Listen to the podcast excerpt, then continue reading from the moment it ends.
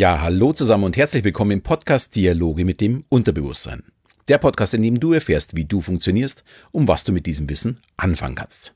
Mein Name ist Alexander Schelle und in diesen schwierigen Zeiten möchte ich darüber sprechen, wie wir miteinander umgehen, beziehungsweise wie wir ja unser Zusammenleben ein wenig besser machen können.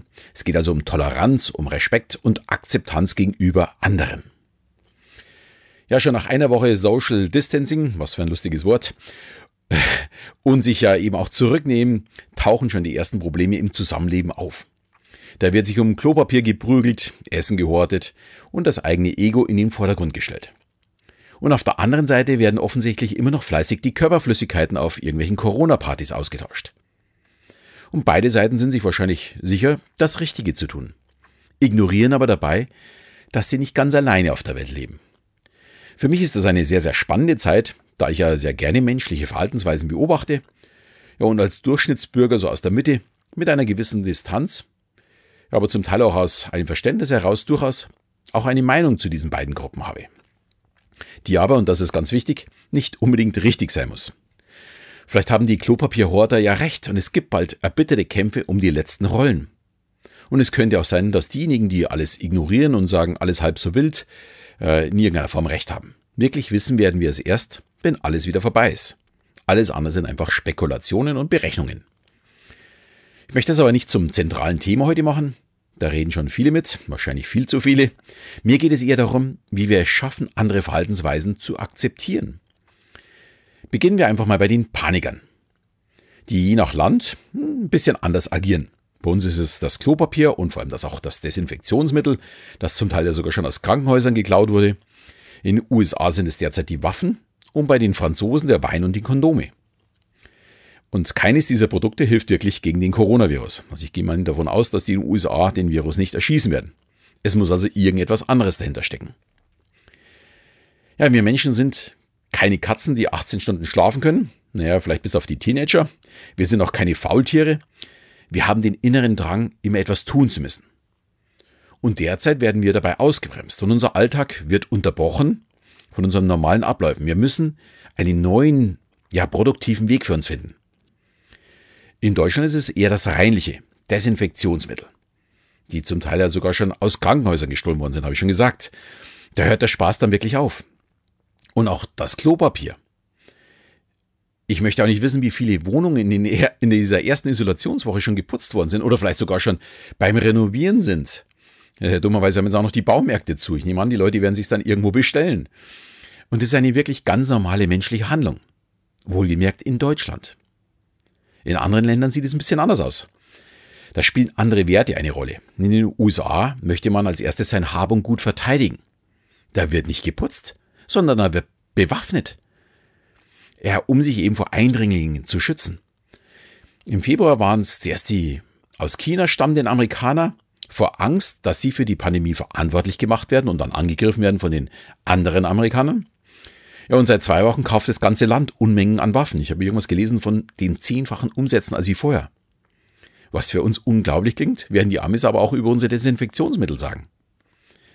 Und dagegen die Franzosen gedanklich eher auf der Flucht vor der Krise. Sie wollen vergessen. Und dafür ist Rotwein offensichtlich die richtige Wahl. Und die eigene Aktivität ist bei den Franzosen durchaus auch gegeben, aber scheinbar eher mit den Kondomen als wie bei uns mit dem Klopapier. Die haben andere Aktivitäten im Sinn. Also die Handlungen in den Völkern sind scheinbar kulturell bedingt, extrem unterschiedlich. Und jeder, der darüber nur den Kopf schüttelt und meint, lauter Idioten, sollte mal in sich gehen und sich fragen, welche Spleens man eigentlich selber hat. Ich habe mal so ein bisschen nachgeforscht, was es alles für Spleens gibt. Muss gestehen, ich bin da eigentlich gar nicht so selbst äh, bewandert in diesen. Aber da geht es zum Beispiel darum, den richtigen Programmplatz für die eingespeicherten Fernsehsender zu haben. Da gibt es anscheinend richtige Diskussionen zu Hause. Oder dass man die Mikrowelle genau beim Bing öffnen muss, also bevor das Bing kommt, aber in der letzten Sekunde. Oder dass die Knöpfe oder Reißverschluss der Bettdecke am Fußende sein müssen. Oder das Klopapier richtig hängen muss. Das sind alles Spleens, die eigentlich total unnütz sind und worüber andere vielleicht nur schmunzeln. Diese Marotten oder bei manchen sogar Zwangsstörungen sind vollkommen normal.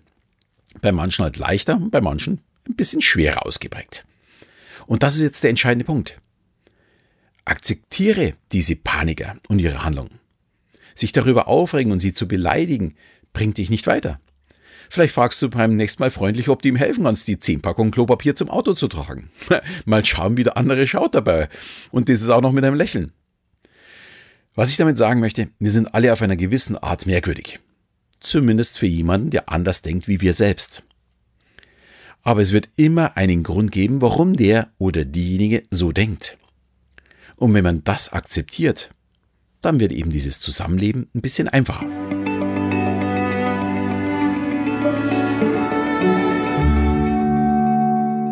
Aber es gibt natürlich auch noch die andere Seite, die immer schreit, die Grippe ist ja noch viel gefährlicher. Da gibt es jedes Jahr tausende Tote. Oder eben mich trifft es nicht. Ich bin jung, mir kann es überhaupt nichts anhaben. Auch das ist eine Reaktion aus Unsicherheit und Angst. Oder ganz schlimm eines gewissen Zynismus. Ich beweise euch jetzt mit der Corona-Party, alles ist gar nicht so schlimm. Solche Reaktionen zeigen eben diese Unsicherheit. Die Situation ist neu. Um was tue ich dann? Ich gehe auf den Kampf- oder Fluchtmodus. Die auf der Flucht haben es dann eben noch und die Kämpfer reden erstmal den Gegner klein. Also alles halb so schlimm, der Gegner ist überhaupt nicht stark. Weil sobald sie nicht akzeptieren würden, dass der Gegner stärker ist als man selbst, dann haben sie schon verloren. Also reden sie es klein. Und solange sie wissen, mich wird es nicht treffen und ich bin stark genug, können sie problemlos weiter die Gefahr ignorieren, beziehungsweise gegen sie kämpfen.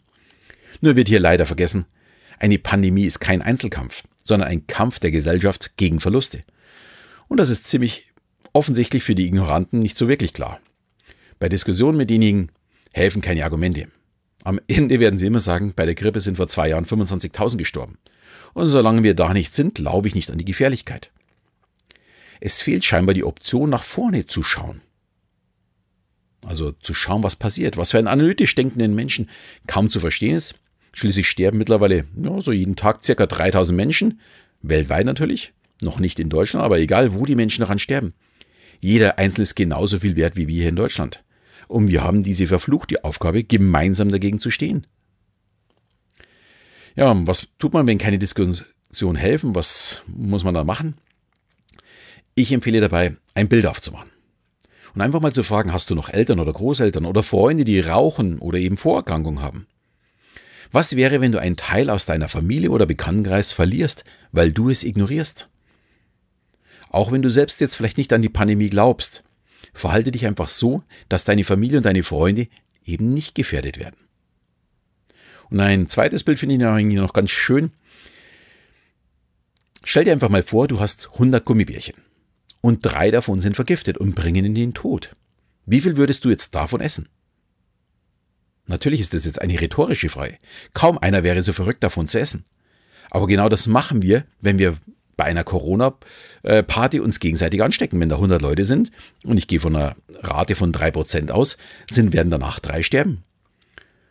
Und selbst wenn nur ein Gummibärchen vergiftet wäre, wäre uns vermutlich der Verlust und die Gefahr viel zu groß, die anderen 99 zu essen, weil ich weiß nicht, welche 99 nicht gefährdet sind. Ich hoffe, es ist ein bisschen klar geworden, worauf ich mit dieser Folge hinaus möchte. Es geht darum, den eigenen Blickwinkel zu verlassen, mal aus der Sicht des anderen auf das Problem zu schauen. Und ja, in meiner Hypnose, Hypnoenergie ist das zum Beispiel der Adler, der ein Problem nicht nur im näheren Umkreis betrachtet, sondern der ganz, ganz, ganz hoch fliegt und mit seinen besonders guten Augen äh, ja eben nach unten blicken kann, alles viel größer sieht. Und damit kann man auch ein bisschen akzeptieren, wie andere denken. Es geht einfach darum, andere Meinungen zu respektieren, tolerant zu sein und letztlich auch zu akzeptieren. In Köln, auch wenn ich da nicht herkomme, sagen sie zum Beispiel dazu, jeder Jack ist anders. Und ich finde das eine sehr, sehr schöne Einstellung. Wir sind nun mal alle unterschiedlich und wir ticken auch alle unterschiedlich. Dazu vielleicht auch noch eine kleine Anmerkung zu unserer Politik, die in meinen Augen gerade einen sehr, sehr guten Job macht. Aber trotzdem kommen sehr viele Vorwürfe. Sie reagieren zu überzogen, wir müssen nur alle immun werden und die anderen sagen, es ist zu spät reagiert worden. Merkst du was? Das sind vollkommen gegensätzliche Ansichten. Die Politik kann einfach nicht jedem Bürger alles recht machen. Sie müssen aufgrund der vorliegenden Informationen entscheiden. Und natürlich könnte es sein, dass diese Entscheidungen falsch sind. Vielleicht hätten wir uns besser schon im Februar isoliert. Oder vielleicht ist jetzt der Kontaktverbot überzogen. Und dem Virus wird irgendwann langweilig und verschwindet von ganz alleine. Aber das sind alles nur Annahmen. Entscheidungen werden nun mal getroffen in Abwägen aller Möglichkeiten. Und wenn sich innerhalb zwei Tage Dinge verändern, dann muss man diese auch neu bewerten und dann auch neu entscheiden. Alles andere wäre total fahrlässig. Was mich eher stört, sind dagegen diese täglichen Sondersendungen. Also momentan äh, ist ja im Fernsehen kaum was anderes zum Sehen. Fast alle Filme oder Serien werden nach hinten geschoben. Es gibt Sondersendungen zum Thema. Das ist zwar für die Medien super, hohe Einschaltquoten, aber ich bitte doch jeden, nicht einfach alles reinziehen. Wir sollten unser Unterbewusstsein nicht 24 Stunden am Tag mit Negativschlagzeilen füttern. Natürlich sollte man sich informieren, was ist tatsächlich momentan der Fall, aber nicht von in der Früh bis auf Nacht, sondern wirklich nur eine Sendung anschauen, verstehen, akzeptieren, abspeichern und danach handeln. Alles andere tut uns einfach nicht gut. Ja, und zum Schluss nochmal, natürlich aufgrund des Coronavirus, nochmal der Hinweis zu meiner kostenlosen Hypnose zur Stärkung des Immunsystems. Ich gebe den Link auch wieder in dieser Folge einfach unten mit rein.